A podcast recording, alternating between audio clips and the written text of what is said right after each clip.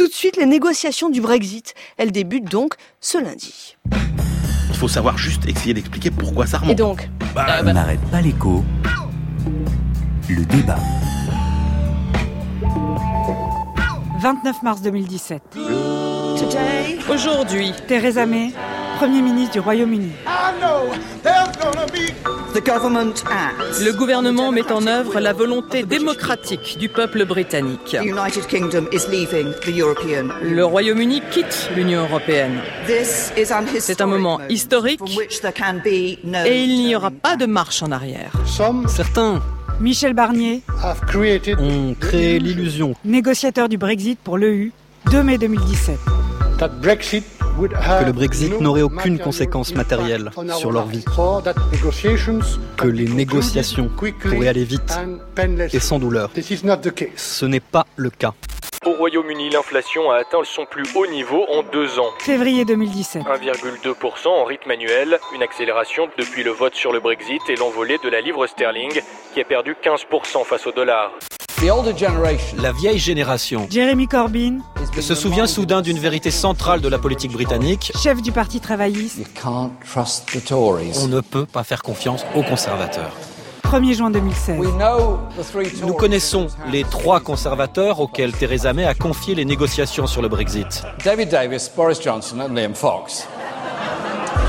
Je n'ai qu'une chose à dire. Personne chez nous n'utilisera le Brexit pour démonter le Code du travail ou pour baisser les impôts des sociétés dans une course européenne au moins 10 ans qui nous mènerait tous vers le fond.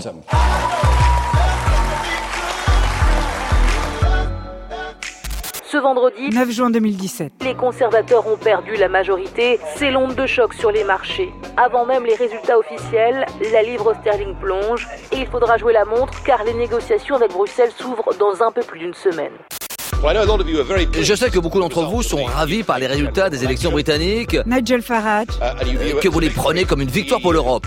Député européen UKIP, 14 juin 2017. Um, and I saw that um, Emmanuel Macron yesterday. Et j'ai entendu Emmanuel Macron dire hier. Said there's still time. The United Kingdom. Il y a encore du temps si vous changez d'avis. Vous n'êtes pas obligé de sortir. Eh bien, laissez-moi vous dire. In this mess. La seule certitude dans tout ce bordel. Is that we will be leaving. C'est que nous allons sortir. Les négociations entre le Royaume-Uni et l'UE, l'Union européenne, démarrent donc ce lundi, lundi qui vient, lundi 19, Londres est supposé euh, quitter l'Union européenne fin mars 2019. Ça sera deux ans après le déclenchement officiel de la procédure de sortie par Madame May. C'était le 29 mars. Christian Chavagnon, on en parle de cette négo. Donc, par quoi ça va commencer? Avant de déterminer le contenu euh, des relations entre le Royaume-Uni et euh, l'Union européenne, il y a deux sujets à régler. D'abord, celui des droits des citoyens européens qui vivent au Royaume-Uni et ceux des Britanniques qui vivent en Europe. Alors, c'est assez Ça, c'est le premier sujet. Ça, c'est le premier mmh. sujet. C'est assez déséquilibré. Hein. Il y a 3,3 millions d'Européens au Royaume-Uni, 2 millions de gens qui travaillent, euh, et puis il y a 1,2 million de Britanniques en Europe. Donc, c'est plus important pour nous. C'est un bazar juridique assez important. Mais on a l'impression que les juristes vont régler ça. Par contre, il y a un deuxième préalable, et celui-là, ça va être très très coton à régler, c'est la facture. C'est le chèque du divorce. C'est le chèque du divorce. Alors voilà, est-ce que c'est un divorce? Parce que si c'est un divorce, on partage les actifs, d'accord? Et donc les Britanniques repartent avec quelque chose et nous aussi. Mais si les Britanniques sont membres d'un club, à ce moment-là, comme ils ont payé la cotisation pour les cinq prochaines années, est-ce qu'ils peuvent retirer leur cotisation? Donc c'est divorce ou club. Et si c'est club, et tout le monde pense que c'est plutôt club, à ce moment-là, en net, en gros, les Britanniques, ils apportent 9 milliards d'euros au budget européen, donc 9 milliards d'euros en moins. Mais en même temps, c'est très compliqué l'Europe parce qu'il y a un programme pluriannuel qui court jusqu'en 2020 et les Britanniques se sont engagés. Ils l'ont voté. Ils l'ont voté. Et puis chaque année, on définit vraiment ce qu'on va engager, mais ce qui est engagé une année n'est pas forcément dépensé cette année-là. Ça peut durer jusqu'à 5 ans. Donc, jusqu'où on demande aux Britanniques, euh, est-ce qu'on reprend ce qu'ils sont engagés pour cette année, s'ils sont engagés pour les 5 prochaines années On ne sait pas trop. Au final, l'estimation, c'est entre 20 et 40 milliards d'euros. Donc évidemment, entre 20 milliards d'euros et 40 milliards, c'est pas du tout pareil pour les Britanniques, mais il va falloir régler ce problème et ça va être très très chaud. Donc d'abord, les personnes, enfin les deux premiers sujets à, à, régler, il y a aussi la frontière avec l'Irlande, hein, mais les deux gros sujets, euh, c'est donc euh, les personnes, et ça les Britanniques, ils voulaient vraiment, euh, ils voulaient vraiment pouvoir refuser euh, l'immigration.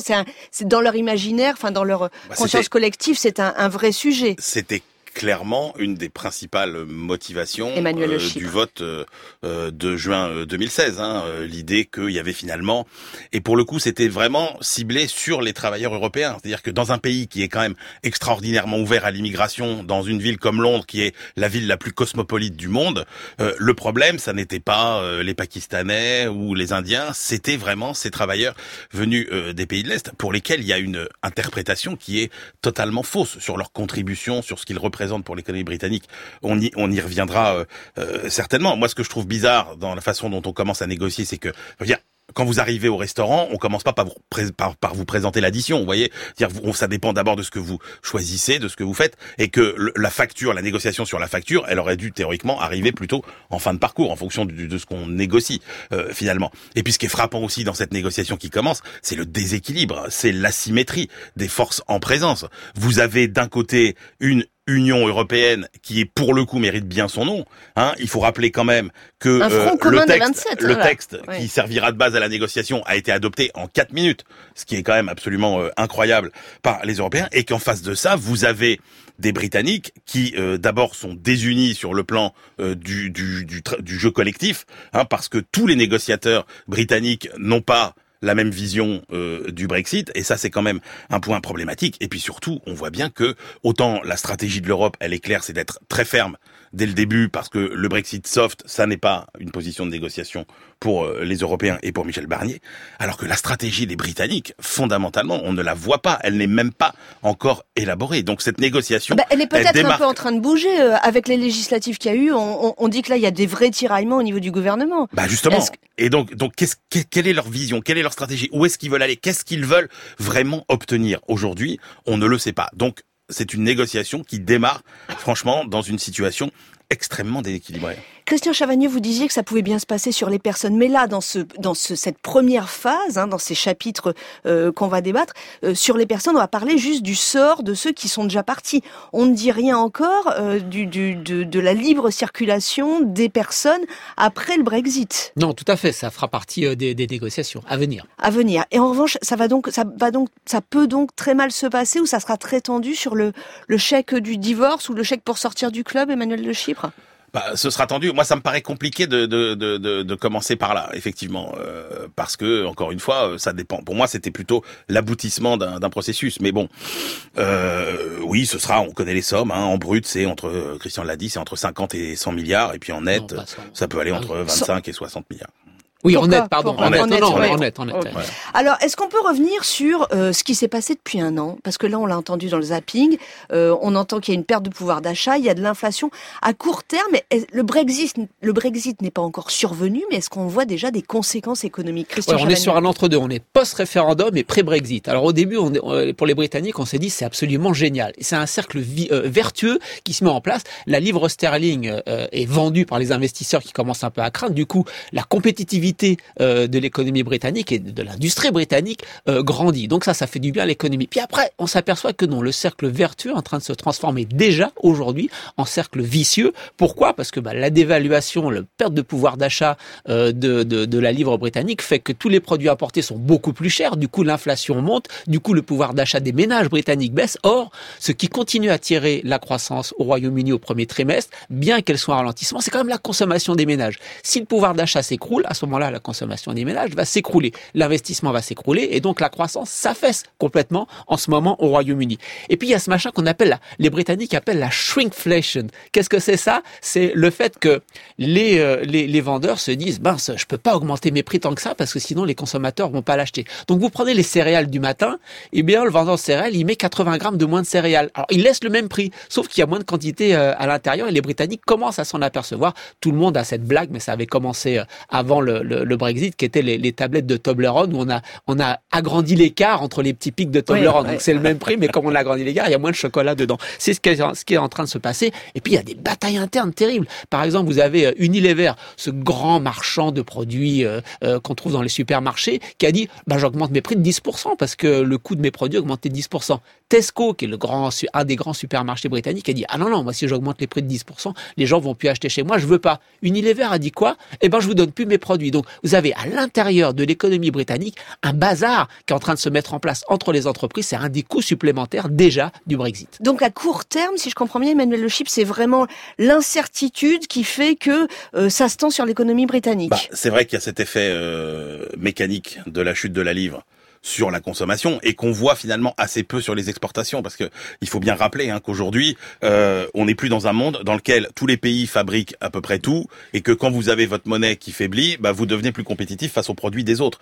La réalité c'est pas ça, c'est qu'en fait on vit dans un monde totalement éclaté dans lequel les consommateurs britanniques, 80% des produits qu'ils consomment, ils ne sont plus fabriqués au Royaume-Uni. Donc quand votre monnaie et d'évaluer bah, euh, le renchérissement des importations, vous le prenez euh, en pleine figure. Et puis, quand vous regardez euh, les produits encore qui sont faits au Royaume-Uni, ils sont quand même composés de 40% de composants étrangers. Donc, ce qui fait que l'avantage à l'export, il n'est pas aussi aussi grand que ça. Donc oui, on a vu le mois dernier se croiser pour la première fois la courbe des salaires et la courbe de l'inflation. Ça veut dire que le pouvoir d'achat des Britanniques est vraiment en train de euh, diminuer. Mais au-delà de ça, on voit bien qu'on a tout un tas d'autres euh, voyants rouges qui s'allument et qui sont prennent pas le relais, exactement par exemple, et qui sont préoccupants à moyen terme. D'abord l'investissement des entreprises. Deuxième trimestre de recul de l'investissement des entreprises parce que beaucoup de projets sont gelés. Et puis et puis ce qu'on disait tout à l'heure sur euh, le fait que finalement la main d'œuvre vient moins au Royaume-Uni, il faut quand même se rappeler que 85% de la hausse de la euh, force de travail au Royaume-Uni depuis 2008, c'était des travailleurs étrangers. Vous avez aujourd'hui la moitié des patrons britanniques qui vous disent qu'ils ont des difficultés à recruter. Il n'était que 1 sur 10 avant le, le Brexit. Quand vous regardez dans les universités britanniques, les inscriptions sont en chute. Il manque 30 000 infirmières au Royaume-Uni aujourd'hui, qui étaient la plupart du temps avant des infirmières qui venaient euh, du reste euh, du reste de l'Europe. Tout ça, c'est euh, c'est concrètement de la croissance en moins, c'est de la main d'œuvre en moins, et puis redisons-le, c'est pour les finances publiques britanniques une perte parce que tous les travaux qui ont été faits par les universitaires et par le Trésor britannique vous montrent qu'au final, la contribution nette de tous ces travailleurs qui venaient d'Europe aux finances publiques du Royaume-Uni était positive positive. Donc, paradoxalement, euh, l'argument qui consistait à dire on va pas dépenser de l'argent euh, dans nos écoles, etc. pour ces gens-là, entre guillemets, eh ben, c'était un argument qui est euh, Juste pour continuer, je peux, si je peux permettre, pour poursuivre ce que vient de dire Emmanuel, pour compléter, il y a, il y a le Trésor britannique, mais il y a plein d'économistes qui ont fait tourner les modèles pour savoir est-ce qu'on a, si on a un soft Brexit, si on a un hard Brexit, c'est-à-dire vraiment des, une coupure assez dure des relations. Oui, alors voilà. Ça, ça veut dire qu'on arrive à trouver des modalités d'échange assez facilitées entre l'économie du Royaume-Uni et l'économie britannique. Les biens, les capitaux peuvent bien s'échanger. Hard Brexit, c'est-à-dire c'est vraiment très dur. En gros, les règles de l'Organisation mondiale du commerce. Pas de relations spécifiques entre le Royaume-Uni et facilité, le, pas, de facilité, euh, donc des droits de douane, etc. Euh, les modèles ont tourné et on s'aperçoit que, en gros, par an, sur les 10-20 prochaines années, si vraiment il y avait un hard Brexit, vraiment des relations très difficiles, l'Europe perdrait 0,05% de points de PIB chaque année, un, la moitié d'un pour cent, alors que pour les Britanniques, ce serait 10 fois plus. Ce serait un demi pour cent. Un demi pour cent de PIB, un demi pour cent, ça paraît rien du tout. Un demi pour cent de PIB par an sur 20 ans, c'est énorme. La perte de l'économie britannique, ce serait énorme pour eux.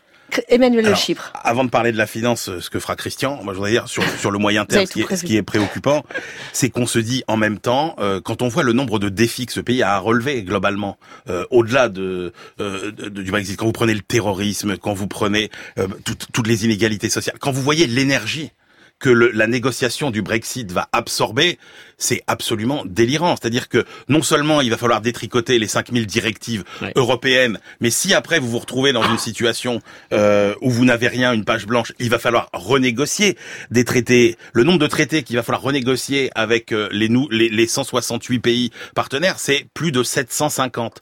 Il va falloir 750 nouveaux traités. Donc la tâche administrative, entre guillemets, est, est totalement délirante. Donc ce pays va absorber une partie de ses forces vives à la négociation de ce Brexit, alors qu'il y a d'autres défis considérables à relever, et ça, c'est quand même extrêmement, extrêmement préoccupant. Donc vous êtes d'accord avec Christian, euh, le Royaume-Uni, pour l'instant, on voit qu'il a beaucoup à perdre. En revanche, nous, les Européens, les 27, peu à perdre. On a assez peu euh, à perdre et puis on a euh, à gagner. Eux, ils ont beaucoup à perdre, notamment effectivement avec cette négociation sur le rôle de la City euh, à Londres. Alors Christian Chavagneux, un mot sur, la, sur le, ah, secteur particulier de la finance. Je suis vraiment étonné. Peut-être que le Royaume-Uni va réussir à planter son plus beau fleuron, qui est la City britannique, qui est le premier marché financier du monde. Il y a, il y a deux choses qui sont très très inquiétantes pour le Royaume-Uni. D'abord, il y a ce qu'on appelle le fameux passeport européen. C'est-à-dire, vous êtes un, un, un, un gestionnaire d'actifs, vous avez des marchés, des produits financiers, vous pouvez les offrir partout en Europe si le régulateur local vous le permet. Si le Royaume-Uni sort, tous les gens qui sont installés au Royaume-Uni pour vendre plein de produits financiers en Europe, ils peuvent plus le faire.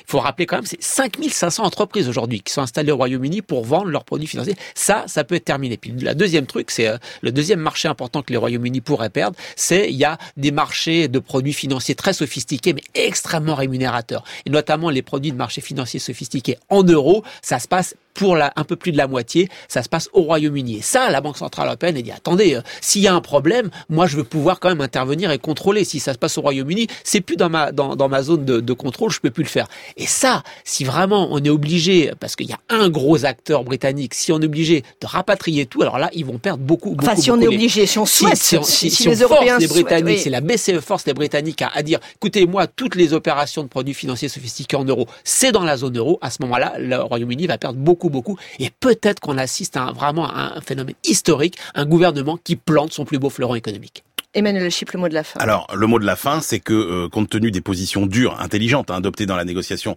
par l'Europe, euh, l'hypothèse que le Brexit n'ait pas lieu existe encore. Hein, Ouais, on a vu les appels du pied cette Oui, semaine de, de Monsieur. Schauble, notamment Et euh, Macron, de Français, en disant attendez, si vous voulez encore changer Ouais. d'avis, vous serez les bienvenus. Et fait. franchement, le Brexit, il n'est pas encore acquis à 100%. Donc, on en reparlera.